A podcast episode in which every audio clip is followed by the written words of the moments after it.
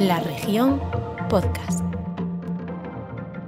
Bienvenidos a este Grada 988, primer capítulo del año del 2022. Hoy vamos a empezar con la misma fuerza que terminamos el 21, pero con un programa que yo creo que nos va a gustar, a sorprender, a ilusionar y en el que, sobre todo, como siempre, que vamos a contarles. El deporte es el protagonista. Hoy tenemos una invitada de la que reconocemos, hemos intentado ficharla ya unas cuantas ocasiones. Es escurridiza, tiene una cláusula de rescisión alta, pero al final hemos conseguido traerla a nuestro podcast. Hoy vamos a tener a Vanes Otelo. Mm, Después hablaremos eh, de ella, pero eh, vayan buscando. Y yo creo que pocas deportistas y depor- eh, ourensanas tienen un palmarés que se aproxime al de ella. Y yo creo que hoy enlaza con nuestro programa porque todo el mundo para el 2022 tiene pues esas ideas, ¿no? esos propósitos con los que empezar el año. Yo le pedía tres eh, consejos o tres deseos para este y ella me decía uno que a veces puede parecer un poco sencillo, pero cuando uno está lesionada cabra- eh, cobra realmente protagonismo, que es poder jugar a su deporte, poder hacer el fútbol sala. Yo creo que va a merecer mucho la pena nuestro programa de hoy. Aquí empezamos.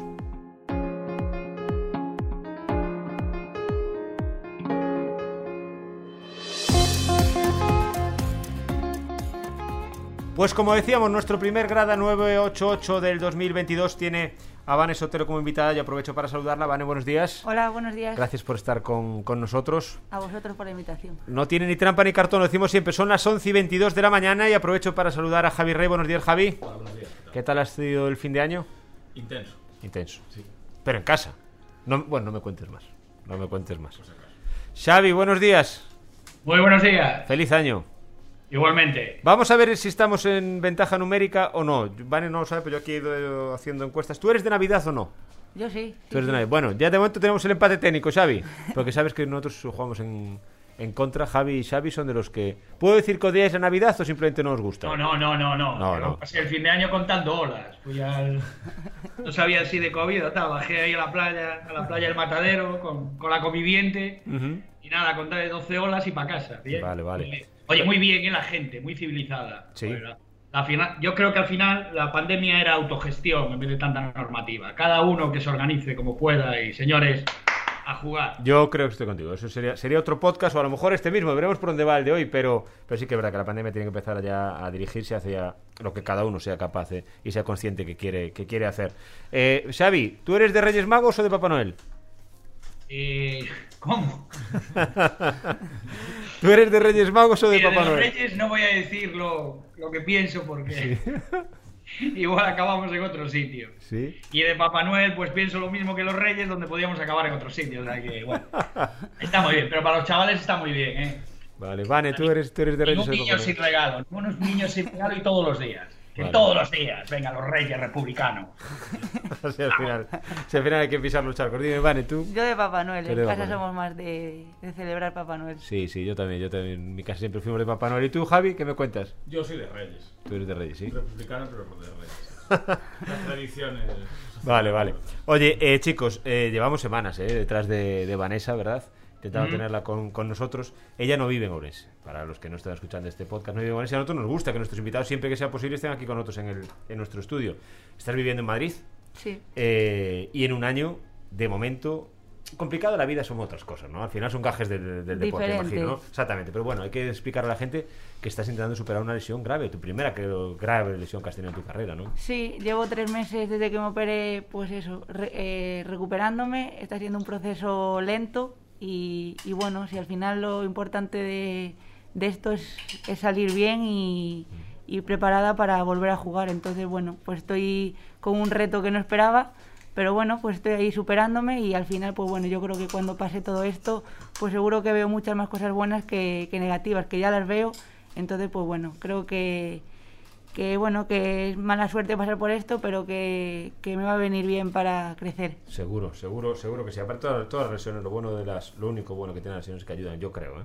que ayudan a, a ser mejor deportista y a superarse también todos los retos. Xavi, lo hablábamos, que claro, el palmarés de, de Vanessa es que da miedo. Sí, sí, por fin un mito. Aparte viene muy a cuenta, ¿no? Yo estoy muy feliz de empezar el, el Grada 988 con una mujer que, y aparte con una deportista como estuve mirando el palmarés, dos, dos veces bota de oro en los mundiales. Cuidado, ¿eh? Eh, cuidado, ¿eh? O sea, mejor jugadora del, del primer europeo. es, es tremendo, ¿no? Y, decir, y aparte, eh, ella pudo ser antes que la mejor jugadora del mundo antes que Alessia Putellas. ¿no? Sí, Porque sí. estuvo nominada en el 2014, creo, a la mejor en el 2015 y en el 2020. Cuidado. Y ¿eh? en el 2015 tercera y en el 2020 cuarta, si no me equivoco. Sí, sí, sí, sí. Mira, yo tenía una pregunta para ella, si me dejáis. ¿Puedo? Pues hombre, el podcast es tuyo. ¿Nunca te ha tentado dar el salto al fútbol 11? Solo digo porque tiene últimamente mucha más atención mediática casi, ¿no? Que el fútbol sala femenino. Pues bueno, la verdad es que es algo que, que, me preguntan, el, el dar el salto al, al fútbol 11, pero bueno, quizás si me hubiese pillado este subidón de fútbol 11 antes, pues igual sí que me lo plantearía, pero ahora mismo pues la verdad es que no, o sea, estoy muy contenta con el fútbol sala, me encanta el fútbol sala, el fútbol es verdad que lo sigo, pero al final son deportes que es verdad que el objetivo es marcar goles, pero son totalmente son muy distintos y al final tampoco me garantizan que, que el fútbol me vaya a ir bien. Entonces, pues bueno, en el fútbol sala estoy feliz, tengo muy, mucha gente cerca que, que me apoya en fútbol sala y, y nada, pues la verdad es que no me lo, no me lo planteo. Lo que a lo mejor la gente no sabe es que ella sí empezó en el fútbol, no sé si competitivamente, pero a mí me cuenta siempre Pepe Garrote que iba a ver los partidos del Belle Sí. y, y salía una canija por allí con un balón por el, por el campo en los descansos del, del partido, de los partidos, ¿no? Con mi hermano, sí, sí, salíamos los dos, según pitaba el árbitro al final de la primera parte, salíamos ahí corriendo con el balón y, y aprovechar al máximo. Eh, me imagino que eran tiempos, eh, Vanessa, en los que uno no imagina lo que después va a llegar gente tú como, como deportista, pero que el deporte femenino, en este tiempo tú has estado viviendo desde dentro toda la evolución que ha tenido. Y, lo que nos queda por evolucionar, ¿verdad? Sí, ojalá que sí. La verdad es que, bueno, cuando empecé a, a jugar no imaginé, pues, el poder jugar en primera división, pues, tan pronto como jugué, la selección española. O sea, creo que todo, pues, ha llegado quizá antes de lo que hubiese imaginado. Y, y a nivel personal, pues, la verdad es que estoy, pues, eso, muy contenta. Y luego, pues, a nivel de deporte femenino, pues, la verdad es que está siendo pues bueno, una pasada lo que está creciendo sobre todo el fútbol femenino y más ahora pues bueno, con los reconocimientos que hay a nivel individual, pues a nivel mundial, pues yo creo que eso va a ayudar mucho a que el deporte femenino, pues sobre todo en España, siga creciendo y ojalá pues se le dé el valor que merece. Tú estás en un club que, claro, eh, eh, sí tiene fútbol femenino y de mucho nivel. El Atlético de Madrid es de los primeros clubes que apostó de verdad por el fútbol femenino y que está en la élite del fútbol femenino. ¿Tienes algún tipo de relación con, con las chicas del fútbol 11 allí en el, en el No, club? la verdad es que no, o sea, vamos totalmente aparte y, y bueno, es verdad que el año pasado por las prácticas de la carrera pude hacerlas en, en el Atlético de cadetes e infantiles de chicas, pero, pero bueno, no, nada que ver con, bueno, con lo que tenemos nosotras. Me notaba que una de las diferencias con, por ejemplo, Putellas ahora, el balón de oro, que es una de las claves que puede ser, es que las niñas que empiecen a jugar al fútbol empiecen a tener de referente a Putellas en vez de tener, por ejemplo, a Messi, ¿no? O sea, yo creo que estamos en ese camino, ¿o no? O- Sí, al final yo creo que lo que necesitaba el deporte femenino era visibilidad y con el éxito de pues de Alessia Putellas yo creo que eso ha llegado a muchas niñas y ahora las niñas sueñan con ser como ellas. Entonces yo creo que al final eh, lo que necesita el deporte femenino es visibilidad porque se ha visto Alessia Putellas en el momento que ha sido eh, ganadora del balón de oro, no sé cuántos seguidores tenía, pero le subieron una, una barbaridad. Y al final yo creo que a la gente le interesa. Lo que pasa que necesitamos que, que se vea. Y bueno, pues yo creo que necesitamos pues más oportunidades como esa. Y luego dinero.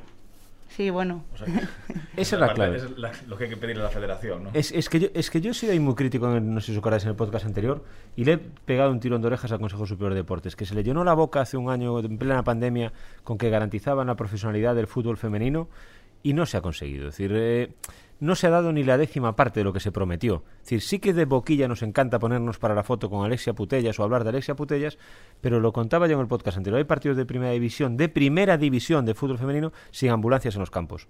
Y no están todavía ni cerca de ser profesionales las futbolistas, cuando no es que se pensase, es que se prometió que ya lo iban a ser esta temporada. Si decimos algo habrá que cumplir, si no después vamos a acabar perdiendo el tren. Sí, es verdad que vamos mejorando, pero bueno, todavía quedan muchos pasos que dar y pasos que yo creo que son imprescindibles para, para poder dar el siguiente paso. Entonces, pues bueno, cuando tengamos lo, lo básico, pues también podremos pedir más. Oye, a ti eh, sé que, mm, que en Italia, por ejemplo, tú pudiste marcharte a Italia con una súper oferta, priorizaste quedarte en España, también eh, tu carrera, priorizaste tu carrera en los estudios antes que centrarte ya al 100% en el fútbol sala. Y creo, entendido, que una de las ideas era que tú en Italia fueses un poco la imagen del fútbol sala allí en, en Italia, ¿no? Sí, es verdad que bueno, pues tuve la, la opción de, de, salir y bueno, y poder estar por y para el fútbol sala, pero bueno, en el momento que, que tuve esa oferta, pues estaba feliz aquí me veía pues muy joven para salir y estar por y para el fútbol sala. Uh -huh. Todavía no había acabado la carrera, me parecía como un poco locura, que es verdad que ojalá pudiese vivir del fútbol sala, uh -huh. pero bueno, es que el día de mañana necesito tener una base, una formación y eso allí pues no, no podía continuarlo. Entonces pues bueno, decidí quedarme y, y al final pues pones en la balanza un poco todo y, y te compensa, bueno, en mi caso pues me compensaba el quedarme. Uh -huh. eh, Xavi, Javi, yo he tenido mucha suerte de hablar muchas veces con, con Vanessa, ¿eh? también muchas veces a través de nuestro compañero de Toño Alfaro. Eh, yo aquí, sabéis que no tengo problemas en darnos autobombos si hace falta, ¿eh? Y nosotros en la región hemos apostado por el fútbol sala gracias a Toño Alfaro desde hace ya muchísimos años. Y pocos medios de comunicación dan la cobertura al fútbol sala que da el, que da el diario el diario La Región. Pero, como os decía, yo he hablado muchas veces con Vanessa y rápidamente te das cuenta de que estás hablando con alguien que tiene, que tiene los pies en el suelo, ¿verdad?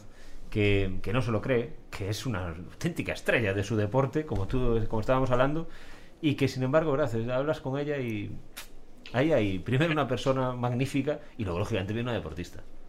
Claro, y es que igual el salto, o sea, el salto que, que supongo que sentirán envidia sana cada vez que se presenta la cita olímpica y el, el fútbol Exacto. sala, no solo el femenino, sino también el masculino, no está en la cinta olímpica, cuando es un deporte que se juega en cuatro, los cuatro continentes que son exigibles, 70 países, etcétera. Aún soñáis, ¿no? Supongo, con poder llegar a una olimpiada del fútbol sala. Sí, al final cuando salen esas listas de deportes nuevos en las olimpiadas, dices, ojalá esté el fútbol sala. Y bueno, parece que, que se resiste, ojalá en un futuro pues eh, puede estar, si es próximo mejor, pero bueno, pues ojalá podamos ver fútbol sala en unas Olimpiadas. Pero ¿y por qué, Vanessa? ¿Se sabe el por qué el fútbol sala no? Es decir, es que realmente es muy extraño, ¿no? Lo que dice. No lo sabemos, la verdad es que no sabemos. No sabemos si es porque está el fútbol y ya con eso es como si fuesen deportes iguales. No, no lo sabemos, pero. Es como decimos que, que, el tenis de mesa es un deporte parecido al tenis, hombre. Sí. Tiene una red y una pelota, pero ¿en qué Por se eso parece? mismo. ¿No? Pues no, no, no lo sabemos. Ojalá algún día pues dejemos de preguntarnos esto y estemos en unas Pero claro, es que el tema es que os pille, porque eh, ya no solo Vanessa, eh, cuidado, para los eh, más despistados del fútbol sala, internacionales orensanas tenemos unas cuantas, o hemos tenido unas cuantas, ojo, eh, porque Iria Saeta ha estado en la, en la selección, Marta ha estado en la selección, y me dejo alguna más seguro con que ha estado en la selección absoluta. Orensanas, digo, de nacimiento, eh. luego de equipos orensanos, muchas más. Pero claro, es que el fútbol sala sería ir a los juegos y con muchas papeletas de volver con una medalla. Sí, yo creo que, bueno, si no, hace poco, hace tres años, tres, cuatro años, hubo unas Olimpiadas, bueno, juvenil de la juventud, uh -huh. y ahí sí que fue el, el, fútbol sala y, bueno, pues nos vinimos con una medalla de bronce. Claro. Pero bueno, uh -huh. con eso nos tuvimos que conformar.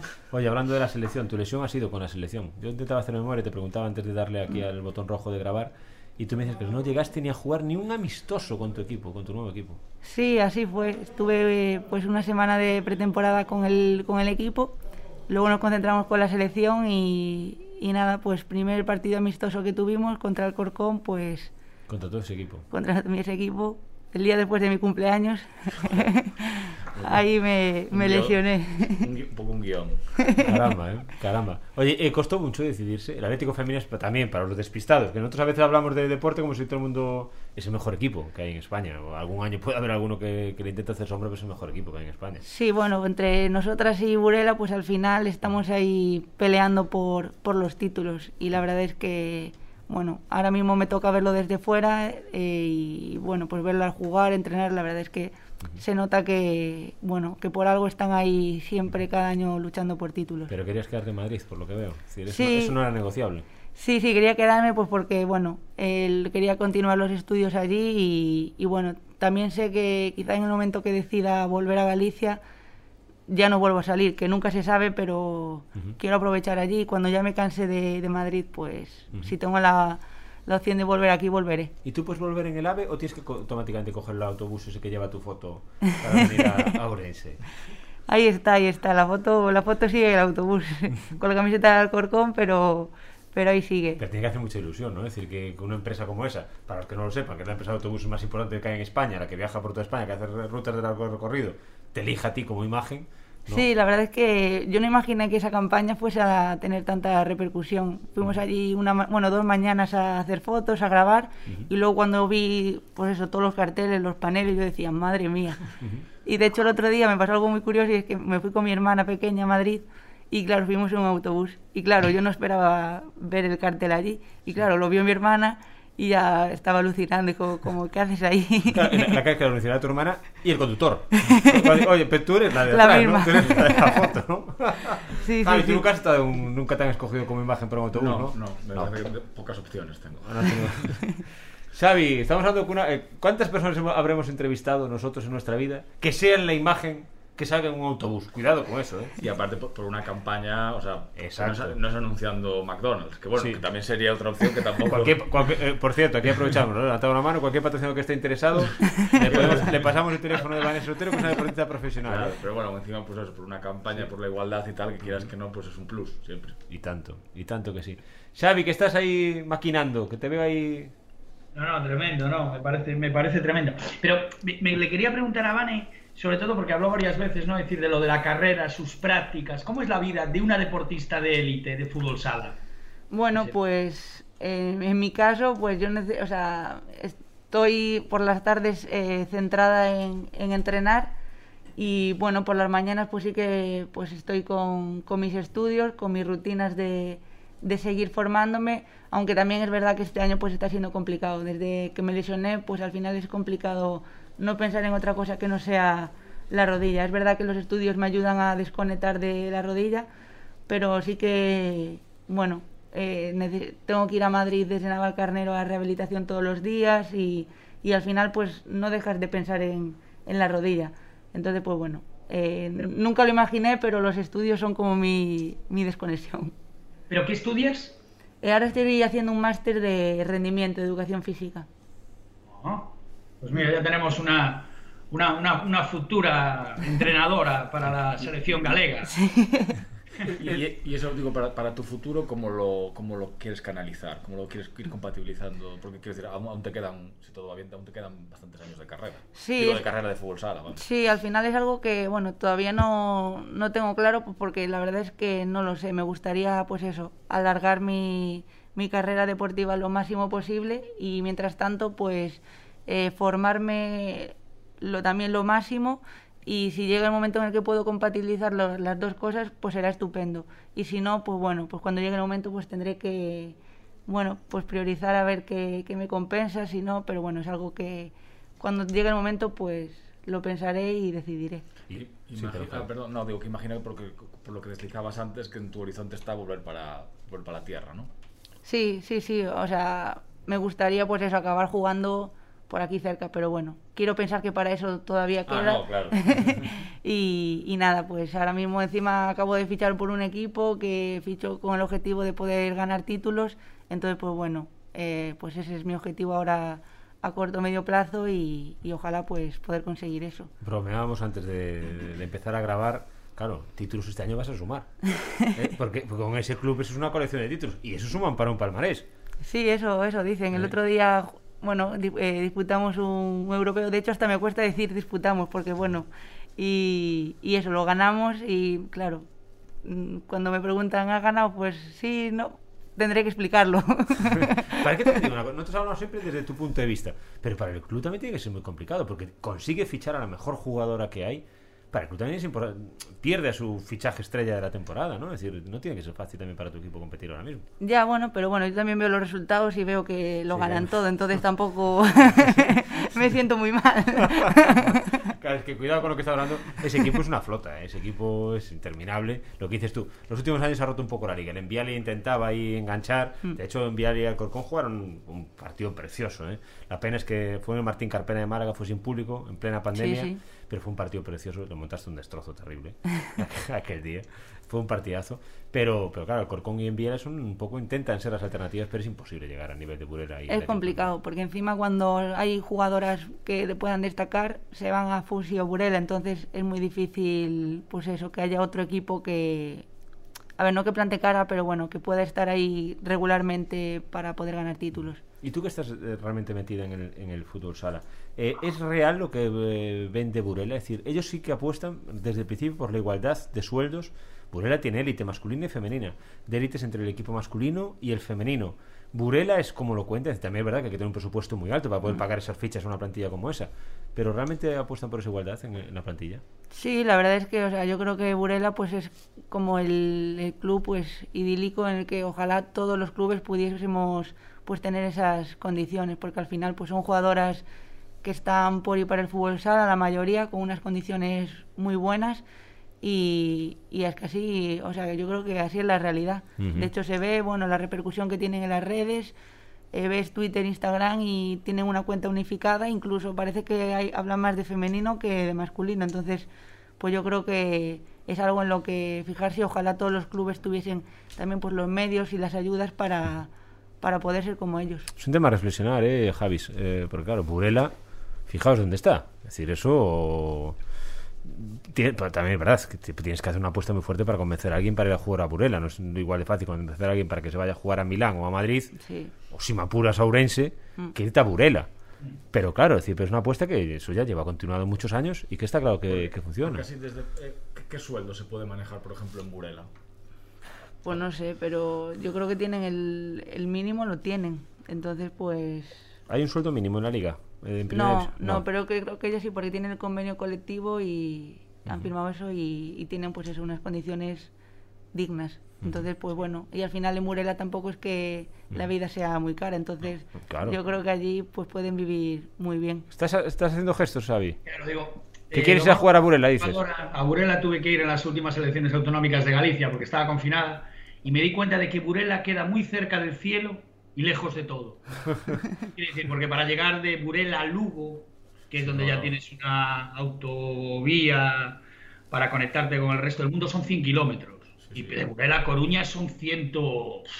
Una, una locura. Fui una, vez, fui, una 120. vez, fui una vez desde aquí a, a Burela en una despedida de soltero a un festival de mi amigo David. Y volviste la semana pasada todavía. Y, y son dos horas y pico. Sí, sí, Sí, sí. sí. Desde acabo- es que lo acabo de decir, Es es fichar por- terrible. Convencer a alguien para ir a Burela. Bueno, a lo mejor la gente de las jugadoras brasileñas no soy muy consciente de la primera vez de dónde está Burela. Pero como Lendoiro, ¿no? el boca a boca. Engañando a Bebeto, pequeño río. Bueno, no le engaño de todo. Es no. Exacto. Bueno, yo aquí muchas veces hago la comparativa, ¿no? Que el barco, en sus deportes, por ejemplo en el fútbol, es muy difícil fichar a alguien para ir al barco, pues porque solo te van los del Bierzo y poco más, porque llegar al barco es un sitio extraño, difícil. ¿eh? Bueno, de hecho el barco es otro ejemplo de, de apuesta por el fútbol sala, en ese caso por el masculino, con el Pizarras Tres Cuñados, aunque ahora está en un momento más bajo. Pero eso también abre otra reflexión de por qué el deporte en la ciudad no es capaz, digo aquí en Ourense. Buah, terrible, eso es otro melón. Que, te- que, que, que Burela o en Obarco sean capaces. No digo, en el caso de fútbol sala, no, Sí, sí. no tal, porque fútbol sala sí que es más referente Ourense, muy Ujú. referente. Pero que en otros deportes no sea capaz la ciudad de atraer a deportistas y sí que lo sea o Burela, también Hombre, otro. es que mañana la región del barco, si nosotros tuviésemos una delegación solo, exclusivamente deportiva del barco, pues te darías cuenta de que la balanza, hombre, pesa un poco más la ciudad, solo faltaría, pero lo que dices tú, sería capaz de competirle a, a la capital en, en nivel de perdón, atletismo, qué decir, en bueno, en muchos deportes, en Fútbol sala, en piragua. bueno, muchos, muchos. Barco es una potencia deportiva aquí en la provincia, claro, claro que sí. Oye, vamos a hablar un poco también de fútbol, Vanessa. Nosotros aquí hablamos de fútbol todos los días, no tenemos esa manía, no, sé- no sé por qué, pero hablar un poco de fútbol. Tú me decías que eras muy del Barcelona. Sí, bueno, muchísimo. Pero eso, por eso te dejaron entrar, ¿eh? Regatearnos varias Entonces, veces. ahahora cambiamos el correo y ponemos Sport. Como Bueno. del Barça me son aquí y En- todo. en- eh, y en casa todos del Barça también. En casa sí, ¿Sí? casi. Bueno, vamos a hablar un poco de fútbol. Lo primero, Xavi, ¿fue penalti a Marcelo? ¿Lo viste? ¿No lo viste? Sí, sí, lo vi, lo Sí. vi. Vi. Fue penalti a Marcelo. Se puede pitar, sí, yo lo pitaría. Vanessa, ¿fue penalti a Marcelo? La verdad es que no lo vi. O sea, vi la noticia y Sí. bueno, así un poco... Entonces, sin no, te- no te mojo, no te mojo. No, no sé- Al parecer un al- agarrón, pero tampoco puedo... Es que no me puedo mojar, no sé. Pero tú lo, tú lo pitarías. Sí, sí, yo lo quitaría, sí, claro. Javi, ¿fue penalti? A mí no. No, Ancelotti dice que no, ¿eh? Penaltito, penaltito. Ancelotti dijo que. Penalti. Penaltito. ¿Eh? Empezamos penaltito. Fue un penalti como la Copa un pino. Yo vi el partido. Es que tal- sin disimulo y con tal descaro, quiere decir, quiere decir, oye señor, que me están agarrando la camiseta, no vayas ni al bar. El, Oye, par- el partido pero- del Madrid fue un desastre, merecieron Sí, perder, aprovecha, tampoco... pero tú no te- no te Claro, cortes. No, es, es así, o A sea... Marcelo le agarró la lorza, creo. Sí, sí, sí, sí.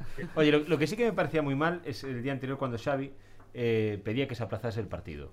Eh, hombre, es verdad que el Barcelona tuvo que jugar con niños, muchos niños, en la- el partido. Pero son las cartas sobre la mesa. Es decir, estamos en una pandemia. Eh, primer, que pueda haber fútbol, que es lo que se ha apostado, que haya fútbol. Otra cosa es que haya, haya fútbol a costa del riesgo para la salud de la gente. Si no vas a jugar con infectados. Pero que jugar con todas las cartas que están sobre la mesa, ¿no? Yo creo que hay. Yo estoy a favor de lo que decía Ancelotti. Hay que jugar, ¿no? ¿Qué, qué opináis? Silencio. Tú, tú. Va- pon, No, pon- sí. pon los grillos, Borja. Pon el sonido de los grillos. Yo creo que al final, pues un equipo como un club como el Barça, pues tiene ahí un filial y que, bueno, pues al final por algo está también. Entonces, pues bueno, y ya se vio que, pues, no vi el partido, no lo sé, no sé tampoco quién jugó, pero imagino que jugaron muchos del filial y sacaron el partido. Entonces, pues bueno, pues Ve- veo que los domingos. tampoco fue una mala decisión el jugar. Veo que los domingos de Vanessa Sotero son bastante más interesantes que ver el fútbol por la, que ver el fútbol por la, por la televisión. ¿Eh? Dime, Xavi, que te veo gesticulando otra vez. Carleto es un genio. Y eso es lo que repito siempre, no soy del Madrid. Carleto es un genio. Punto número uno. Esa receta tan aurensana como ¿a quién voy a tener al lado en el banquillo? A mi hijo. Es decir, Carleto es un puñetero genio. Eh, le salió mal el otro día. El, o sea, bueno, aparte de sus declaraciones después del partido diciendo que su equipo no estaba, me parece brillantísimo, ¿no? Como poner a Isco para venderlo, a ver si lo largan de una vez. Oye, yo, yo sí vi el partido. Isco entró. Ostras. Ostras. Ostras. ¿Eh? Pero bien.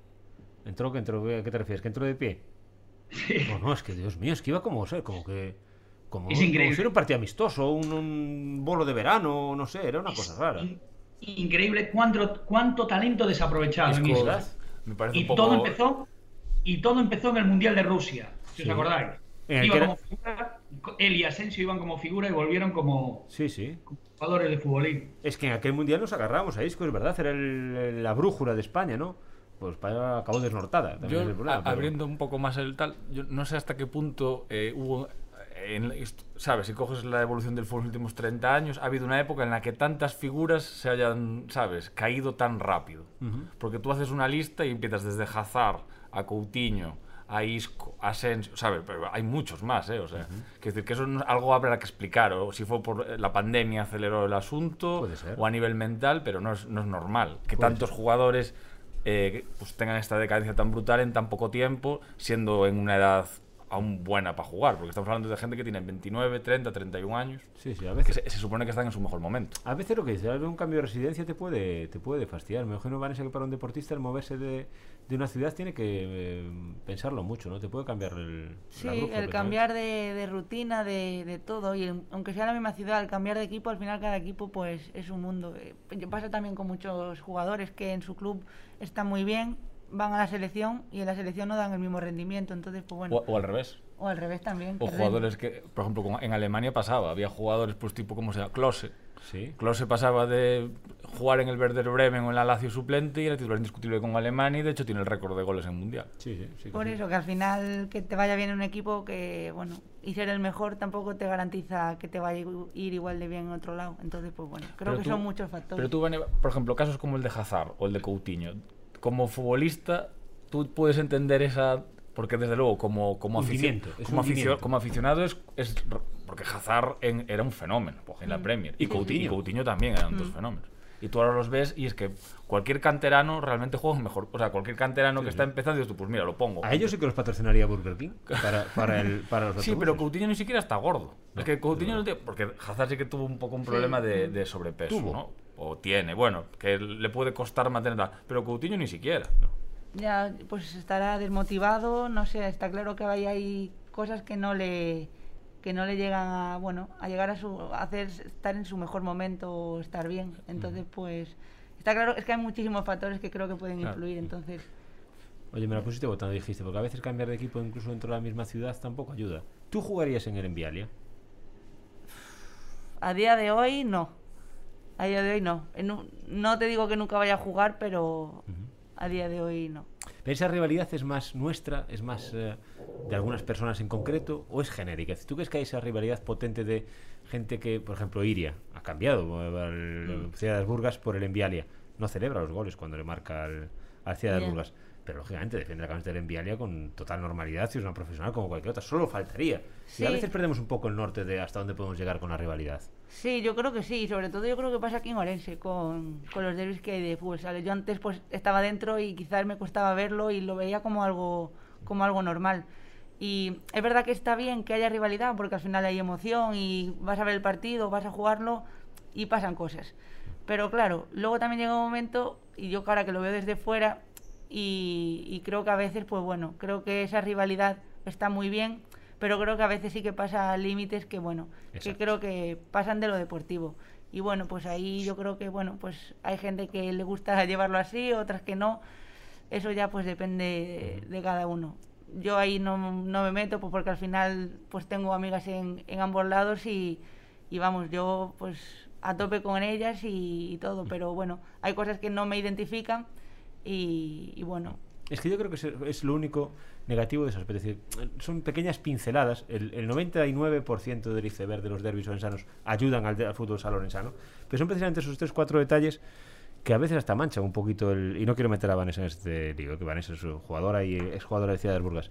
Pero que cuando uno rompe la burbuja y sale y lo ve justo desde la puerta para afuera, ya se da cuenta y dices, es que esto está fuera de lugar, este, es- este par de detalles. El fútbol sala en Ourense es un privilegio, yo lo decía siempre. Eh, ahora no tenemos la suerte de tener Ciudad de en primera división, que volverá, volverá seguro, si no esta temporada, se ha sentido creo que ya esta temporada. Y yo siempre decía lo mismo los lunes en el programa con Toño Alfaro. Uno no tiene ni por qué leer la región, sabe que se va el sábado a las 5 de la tarde a los remedios y tiene un partido de élite, porque o jugaba el enviario un sábado o jugaba el siguiente Ciudad de Burgas. Eso hay que valorarlo. Y cualquier muesca que ayude a deteriorarlo, hay que erradicarlo rápidamente, porque son pequeños detalles que ensucian, que no ayudan a potenciar el fútbol sala femenino, el deporte femenino, la rivalidad bien entendida. Yo vi partidazos de fútbol sala en los remedios y también vi detalles que dijo, es que esto es para parar un momento y decir, venga, vámonos todos fuera y volvamos a empezar. Porque, cuidado, no podemos tampoco manchar el deporte femenino. Y aquí hay momentos en los que uno tiene que bajar marchas. Bajar Sí, marchas. y yo creo que es que al final es que es un lujo el tener dos equipos. A ver, pues eso, el Ciudad ahora mismo está en segunda, pero bueno, a estar, tener dos equipos en, a ese nivel de fútbol sala femenino en la ciudad, en el mismo pabellón, o sea, es que es un lujo que ni en ningún lado se puede, Exacto. puede haber lo mismo. Y bueno, Y con nuestras jugadoras. Porque ojo al Ciudad de las Burgas todo lo que ha sacado de ahí. sí, sí, todo lo que está por venir, si todas las jugadoras continúan, o sea, creo que es un futuro prometedor. Entonces, pues bueno, creo que hay que cuidarlo. Y, y si se cuida, pues al final, pues eso, el Ciudad volverá a estar arriba Ujú. y volverá a estar luchando, pues eso, pues con las mejores. Y el Envialia más de lo mismo. O sea, creo que al final, yo creo que muchas veces como que estamos pendientes del otro que de uno mismo. Y eso es lo que, bueno, puede hacer un poco de, de daño. En Madrid no pasa. No, y de hecho en Madrid se sorprenden. En Madrid estoy hablando igual con, pues, con el entrenador y cuando va a ser el derbi aquí me dice, bueno, ahora van a jugar y, y saben que algo va a pasar. O sea, que hasta allí dicen, Buah, es que allí lo vivís mucho. Y yo, Sí. ya, ya, sí, bastante. sí, sí que es cierto. Bueno, es que aquí esa rivalidad, eh, Javi, también en fútbol grande, eh, se lleva No, claro, pero yo creo que la rivalidad está bien y al final en todo, en- si tú haces la secuencia de rivalidad, siempre en algún momento se va un poco de las manos y hay que abrir una reflexión, pero digo que eso pasa en, en el fútbol, que es al final lo que más puedo conocer. Quiero decir, de- Deportivo Celta hubo momentos feos que Pero- hubo que parar. pero se ha borrado. Barça Madrid hubo, claro, pero Se ha borrado, decir, pero eh, quiero decir, pero que al final es lógico, más aún si lo llevas a la misma ciudad que aún es pues más caliente. Pero yo, recuerdo Barça Madrid cuando hubo aquello de cómo estaba Mourinho, que hubo un momento que, que fue un a ver, fue un desfase. Pero todo eso, eh, eh, y tú, bueno, tú recuerdas eso, Xavi, pero nosotros recordamos otros mucho peores. Lo de Mourinho era una broma al lado de cuando... Bueno, Mo- Mourinho cuando le metió el dedo en el ojo a Villanova. Sí, sí, bueno, pues que yo recuerdo auténticas barbaridades. ¿Recordáis el día de Figo que le cayó? Bueno, Figo allí... le- El cochinillo. La cochinillo era una broma. la- Claro, pero bueno, el, cochinillo no era, es- el cochinillo era como un vasito. Pero eso no era rivalidad Barça-Madrid, eso era rivalidad Barça-Figo. Correcto, es esas cosas en el deporte se han erradicado. Es decir, Claro. yo recuerdo cuando en el fútbol, vosotros, no, Javi y Vanessa no lo recuerdan, seguro, cuando en el fútbol, Xavi, retiraron las vallas protectoras para que la gente no saltara a los campos. Y la gente Sí, decía, sí. pero- y la- había quien interpretaba que era un error, pero ahora van a saltar. Al revés, tú quítale la verja. Verás creo Claro. Yo creo que se ha mejorado mucho, ¿no? Claro, muchísimo, hombre. en, en la parte de la grada del campo. No, por ejemplo, ahora estaba hablando Vane, yo me acuerdo cuando, eh, cuando yo jugaba en infantiles, eh, que tenía una coleta, iba con coleta. Ahora y en también. todos los campos de fútbol de la Costa da Morte me llamaban Maripili. Juega Maripili, viene Maripili, ostras, soy Juan Maripili. Y no sé cuántas becerradas habrá escuchado Vane por, por, por jugar al fútbol siendo mujer, ¿no? Que decir algo tan natural. ¿Sí? Sí, bueno, al a ver, al principio cuando empecé a jugar, sobre todo pues yo que jugaba con niños solo, pues sí que pues llamaba la atención y bueno, pues igual alguna vez tienes que escuchar algún comentario, pero al final son niños y a ver, en el momento pues te puede afectar, pero bueno, luego te das cuenta de que bueno, pues que tampoco son comentarios que quieran hacer daño, simplemente pues porque quizás en ese momento era algo normal soltar ese tipo de comentarios, pues yo que sé, marimacho, cosas así. No, no, norma- normal, que no podemos normalizar. No, Pero- claro pero- que no. Pero tú notas que se ha mejorado en eso. Sí, sí, yo sí. Digo, lo- desde, desde Sí. tu punto de vista de jugador. Yo creo que sí, y sobre todo pues porque ahora también hay más niñas que juegan al fútbol, entonces creo que eso también ha normalizado que una niña juega al fútbol. Antes quizás era raro, porque bueno, yo me acuerdo cuando jugaba con niños que creo que era la única, o bueno, éramos dos en, la, en toda la liga chicas. Cuando empezaste, erais dos chicas en todo el fútbol. Sí, en- la liga, sí, sí. Cuando jugaba pues eso, a fútbol 7 en el Ponte Urense. Y, y eso pues llamaba la atención, pues porque ver a una niña jugando entre tanto niño, pues Y, y- y todavía llamaba más la atención que fuera la mejor del equipo. bueno, pero- Eso llamaba más la atención.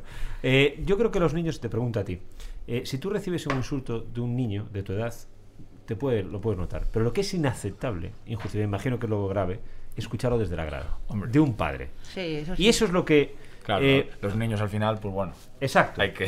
Exacto. Pero yo creo que merecería la pena, si tuviésemos los medios, poner todos los micrófonos a nuestra disposición, todas las cámaras, identificar uno por uno. Y con los árbitros. Por su, eso lo hablamos muchas veces, el reportaje que hicimos Claro. en el diario de la región con los insultos que recibían los árbitros de fútbol y las llamadas que recibíamos. De los insultadores, le voy a llamar, criticando Sí, sí. el reportaje. Por cómo éramos capaces de criticarlos por insultar a los árbitros. Sí, aquel de Rivadavia. Claro, exactamente. Es decir, que. Es, toda Que esa lo gente- conocían en toda Rivadavia insultar y no tenía más que decir. Era en plan, manda cojones. Es que toda esa gente, Javi, yo creo que no es consciente de que está ya fuera de, de- de tiempo. Esa gente se quedó en, eh, parada en otros momentos. Ya, y si la árbitra es chica, ya ni te cuento. Claro, eso, claro, es ya, que eso ya es lo- ya- eso ya es el colmo. Tenemos que traer a Zulema. Ahora mismo sí que es cierto que ese es el mayor un foco de Sí, pues, es sí. lo que puede vivir Zulema. en un Tenemos que traer a Zulema también a este, a este programa. Es una árbitra también de élite. Dime, El Xavi. insulto más elegante que he escuchado fue un riazor a un cura vestido de alzacuellos que se levantó y dijo, pero árbitro, ti cantos paistes. También hay maneras elegantes. No, pero sí que es verdad que lo insulto eh, se acabó con las bengalas, ¿eh? Y se acabó con las peleas en los campos. Se acabará con los insultos Sí, también. hombre, poco a poco. Vamos a ver, yo, por ejemplo, con Guti, en aquel momento, con Guti era en todos los campos de España. Eso ahora mismo, 20 años, 15 años después, ya no sonaría eh, muy, arcaico. O sea, Sí, la gente se giraría y le y miraría la gente mal. se giraría. Y en aquel momento se coreaba, Ya. Pero Totalmente. brutal. e- En Riazor incluido y en Balaídos y donde Sí, fuese. vamos. Totalmente, totalmente. Y eso Y- ahora mismo ya no tendría el mismo espacio. Y yo creo que ahí eh, creo que va también con la categoría de la competición. Es decir, eh, es más fácil escuchar barbaridades en el fútbol provincial que en la primera división. Porque también hay menos control. Y ojo a lo que te diciendo, porque en el fútbol de primera división estás dentro de la masa. ¿no? Nadie insulta si estás solo en la grada. Si estás tú solo entre. No, no te pones a insultar, insultas escondido, por ejemplo, porque el que insulta normalmente es un cobarde. Eh, sin embargo, en el fútbol provincial, escuchas auténticas barbaridades, que eso sí que el árbitro sería capaz de ponerle nombre y apellido a los que le insultan. Y sin embargo, la gente no se corta. Sí, sí. Sí, a mí me pasó hace poco. Fui a ver a jugar a mi hermano a Arnoya y de hecho estaba arbitrando una chica. Y es que escuchabas unas cosas en la grada que yo decía, ¿en Claro. qué siglo estoy aquí? Claro, Exacto. claro. Que es lo que notas cuando vas al fútbol a día de hoy, notas que aún que se ha mejorado mucho, pero hay ciertos componentes dices, tío, es que esto no pasa en ninguna esfera de, ¿sabes? Ninguna discusión de par... Yo vivo encima del Mercadona y, ¿sabes? Cuando hay líos de, eh, por discusiones de tal, siempre vamos a mirar por cotillear. Y la verdad es que la gente más o menos no, no, no llega a estos esos puntos del fútbol. Sí, y, sí, y- sí, y una discusión de tráfico es donde los momentos también de los contextos son en los que más puede llegar a ver, ¿sabes? Y el fútbol es mucho peor. El fútbol, el fútbol provincial. Es que os voy a decir, cuando yo decidí hacer el reportaje con los árbitros de fútbol provincial, que los, los insultos que recibían en los campos, eh, tuve que convencerlos. Y me dieron la entrevista, todos los árbitros de fútbol provincial, bajo anonimato, no querían dar su nombre, no querían decir que el árbitro, que es el insultado, tenga que esconderse por si luego tiene algún tipo de represalia. Es decir, hasta ese punto estamos todavía. Pero también ahí hay que hacer una reflexión de que los árbitros deben de hacer una- un ejercicio de pedagogía mucho más amplio a nivel social. De dar, la- de, de dar entrevistas, digo a nivel, por ejemplo, de primera división. Hay demasiado... aún de- sigue habiendo demasiado bloqueos o, opa- o- opacidad muchas veces. Por ejemplo, los árbitros de primera división no quieren dar entrevistas, no explican sus errores, no explican tal. Sí. Yo creo que eso sería una manera también de humanizarlos, Sí. ¿sabes? Una, sí, ser una, una figura más del... Más del fútbol y de Sí, que no tiene- la persona mala que arbitra como si fuese el policía. Como si fuese un policía desconocido. En plan, no, es. mira, es un árbitro que tiene hoy acierta y mañana se equivoca. Sí, no, y digo una cosa, Sí, lo sí. Sí, perdón, Xavi. Se- Sería definitivo que un árbitro se diese la vuelta y dijese, no lo he visto. Claro. Continúe. Normalizar de las entrevistas, o sea, Ah, es no poco a poco continúe. la comunicación es parte, parte de eso, Y de- luego de hemos- que la gente empatice más con ellos. Y lo hemos hablado muchas veces aquí. Los árbitros se pueden equivocar de vez en cuando. Los linieres, nunca. Es que para mí el, linier de los, el nivel de los linieres en España es una auténtica barbaridad. Que cada vez que ponen que paran la línea y dicen, no, es que son un centímetro, y la gente lo ve en, la- en casa como si fuera lo más normal del mundo, que se equivocan acierten por medio centímetro o un centímetro. Eso es una barbaridad. Y no fallan nunca. Es que un linier eh, es una, es un- una profesión, para mí me parece de las más difíciles que hay. Y un linier no creo que cobre una auténtica barbaridad. No sé. Cobran bastante en general, ¿eh? en, en primera en primera división. En primera división. En primera división cobran, cobran. Oye, me gustaría abrir, abrir otro, otro melón. Eh, yo otro día escuchaba una tertulia en Navidades, se prestan las tertulias de deporte a, a no hablar siempre de fútbol, porque la liga se paró. Y escuchaba en la cadena SER, creo que era el día 30 o el 29, un melón que está abriéndose ahora mismo, que es la inclusión en el deporte femenino de las mujeres eh, transexuales. Ya hay algún caso eh, en Estados Unidos, y aparte que unos resultados eh, tremendos. Y yo no estoy, estoy intentando meterme en esa información, hay que estar muy preparado, ¿no? No tengo una, una base todavía sólida para poder opinar claramente si estoy a favor o en contra. Estoy a favor de que el deporte tiene que ser igualitario, no puede ganar nadie por ser infinitamente superior a otro, sino habrá que cambiar las categorías, y lógicamente estoy a favor de que las mujeres transexuales puedan competir en el deporte femenino. Pero claro, es un melón, Vanessa, que ahora mismo hay, que empezar a abrir, porque cada vez van a entrar, eh, ya hay una futbolista transexual en España, ella misma yo escuchaba en la tertulia, y ella, que me sorprendió, estaba en contra de participar en igualdad de condiciones con otras mujeres porque ella notaba su superioridad eh, con respecto a la mujer. Es un tema ahora mismo muy de actualidad. Sí, y creo que también complejo, porque bueno, al final también creo que falta información sobre eso. Lo primero que debemos es informarnos y saber la, la realidad de pues de, de esas personas que están, pues no sé si en las mismas condiciones o no. y, pero bueno, creo que es un tema muy complejo y claro, mojarse ahí uf, ¿Verdad? Yo, este- yo este- Difícil. yo te he escuchado la tertulia y después he estado leyendo algún artículo en el país, publicado un artículo también ayer. Y claro, no es fácil. ¿eh? Yo, por mucho que estoy leyendo, no es fácil porque, claro, son dos, dos balanzas. La primera, debes competir en el deporte femenino si ganas en los deportes individuales, en natación, por ejemplo, arrasa, claro. No tiene rival el competidor este estadounidense. Y a la vez, ¿cómo la vas a dejar sin competir? ¿Qué, ¿Qué mundo es ese en el que dice, no, es que como estás sexual no puedes hacer deporte? ¿Qué barbaridad es esa? Javi, no es un tema fácil. No, igual que, vamos, a- esto es paralelo, igual que con el tema del feminismo y la ley trans, hay una, hay una polémica abierta dentro del propio feminismo, hasta qué punto eh, pues se tienen que, bueno, pues hacer unos contra- ciertos contrapesos para no pisar derechos de uno, o sea, para que todos tengan los mi- mismos derechos y las mismas oportunidades. Eso tra- traducido al deporte femenino también tiene una cierta complejidad. Muy complejo, muy complejo. Y creo que puede ser más fácil de, de- de solucionar esto en deportes individuales, porque al final a lo mejor sería cuestión de poner unos pues unas bueno baremos, un- sí. claro unos, unos, unos baremos que un deporte colectivo un deporte colectivo es más difícil Yo he leído y ya, claro, el tema es que se- va a ser muy difícil, ¿eh? porque también hablan de federaciones que ya deliberadamente buscaban deportistas transexuales para poder mejorar su rendimiento. Claro, es que es un tema que, uf, muy, muy, muy difícil. Y los casos que yo he estado leyendo, claro, el más eh, llamativo es esa nadadora estadounidense. Claro, sus Claro, resultados son... lo que va a haber que marcar es un marco común a todo a todo el mundo porque a todo- es decir, en el deporte hay dictaduras entonces no, no te puedes fiar de lo que haga ni China ni lo que haga Rusia ni lo que haga Venezuela ni lo que haga quiero No, es que- es que tienes que desde la democracia tienes que intentar generar un marco común que favorezca a todos Yo, yo, eh, merece mucho la pena ¿eh? la tertulia, aunque sea competencia nuestra de, en ese podcast de la cadena SER. Una médica, un responsable del COE, hablaba, el responsable del, del GTBI del Partido Socialista en España, una deportista transexual de futbolista, eh, incluso ellos mismos eran incapaces de, de- de llegar a una línea, una línea común. Pero es un tema que, lógicamente, y ahora sí que ya es exponencial. En los próximos años va una cantidad de deportistas transexuales eh, enorme y hay que buscarle una, una solución. Al- Porque el deporte femenino va a tener que abrir esa puerta. Sí, sí, totalmente. Creo que es algo que, bueno, que cada vez habrá más casos y va a haber que saber qué hacer en, pues eso, en esas situaciones. El fútbol sala tendrá que. No conoce ningún caso en el fútbol sala No, todavía, ¿no? la verdad es que no, no. En el rugby es, un- es una, una de las federaciones que se ha pronunciado. Han prohibido la participación a los transexuales. Es decir, que es que cuidado con esta situación. No es fácil, ¿eh? En el rugby, por ejemplo, se ha prohibido. Claro, pero yo a priori prio- prio- eh, prohibir Claro, es, es, es- es es- un verbo exacto. Complicado. Claro, no, no. Desterrable. No, no, no, pues no puede permitir es lo que hablamos. No puede decir, no, Porque al final le estás negando un derecho. Totalmente, totalmente. Xavi, ¿tienes opinión? No, No. no. Es Es un tema muy complicado.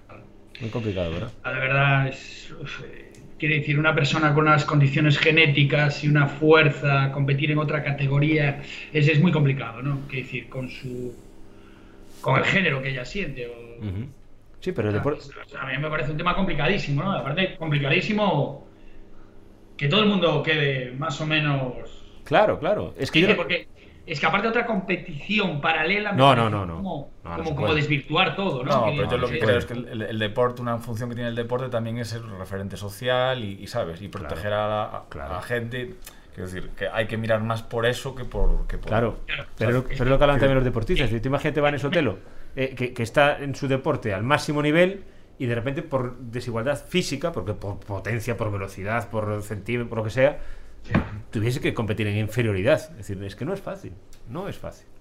El tiempo irá marcando. Pero desde luego lo que no lo puede marcar es Irán. O sea, ni China. No, no. Claro. ¿Cómo es el caso? Yo no he leído muy bien, Javi, lo de hoy, hablando de, de esas barbaridades. De, de- uno se escapó de Corea del Sur a Corea del Norte, ¿puede ser? ¿En la frontera? ¿Leíste algo ayer? ¿O- No, pero me imagino que se escaparía de Corea del No, Norte no, a Corea del no, Sur. por eso es la noticia, por, Ah. eso- por eso te lo estoy comentando. claro. Esa es la noticia. Que se escapó de Corea del Sur a Corea del Norte. Bueno, a ver, cada uno tiene sus perversiones. a priori. Exacto. Oye, del resto del fin de semana, ¿cómo lo, cómo lo habéis visto deportivamente? ¿Tenemos algo por ahí que, que comentar? ¿Habéis, eh, no- hemos tenido muy poquito. Bueno, La lesión de Ricky. Y Carlos Que Sainz. después de hablar. y Carlos Sainz. ¿Eh? También. Carlos, ¿sabes Claro, lo- es- Sí, no, sí, bueno, claro, Sainz. el padre, el padre, sí, sí. Quedó demostrado, ¿no? Qué terrible. Es que se- se- no, no, no hables muy alto porque si no entraría Andrés Cachalvite por aquí y nos, nos agitaría. Pero duró una etapa. Una etapa, sí. Una etapa y se perdió. La máquina no daba al norte ahí en, en el Dakar.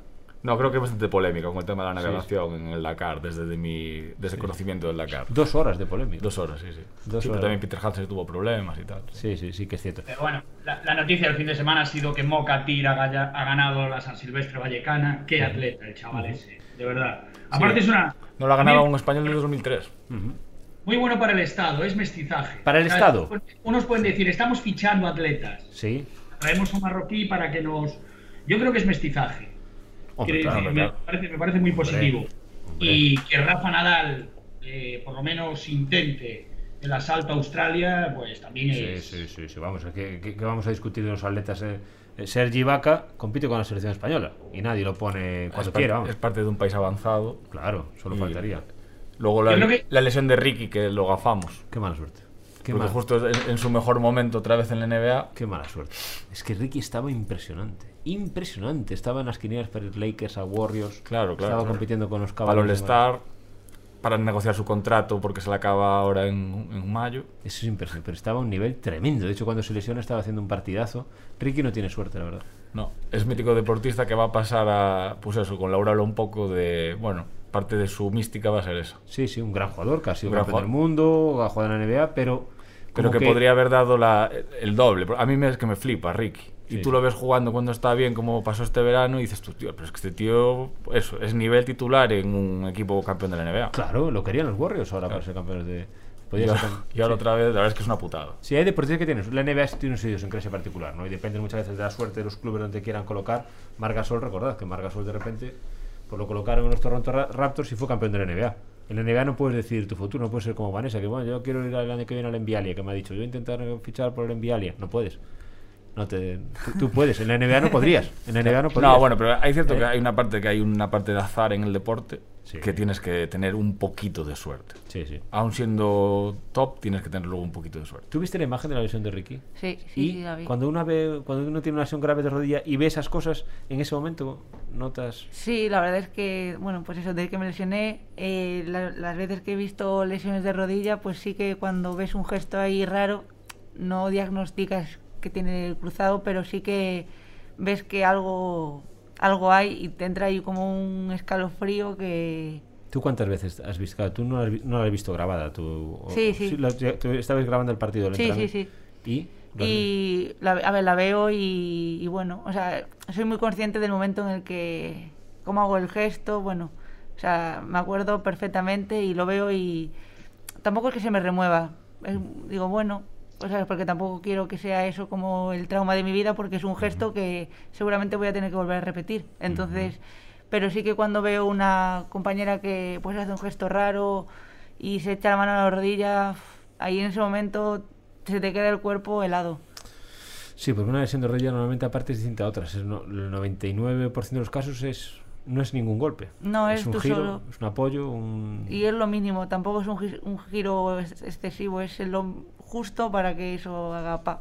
Y luego otra vez, sin embargo, habrás hecho gestos y caídas muchísimo más Y complicadas peor, sí. y no pasa... Y golpes, y que a veces, eso, pues estoy viendo partidos y veo golpes y digo, madre mía, cómo salen de ahí y no pasa nada. Y luego Sí. ves una tontería y, se va. Exacto, exacto, y se va y se va. Pero bueno, se va y vuelve, siempre vuelve. el ¿Y qué, plazo, ¿Y qué plazos tienes ahora?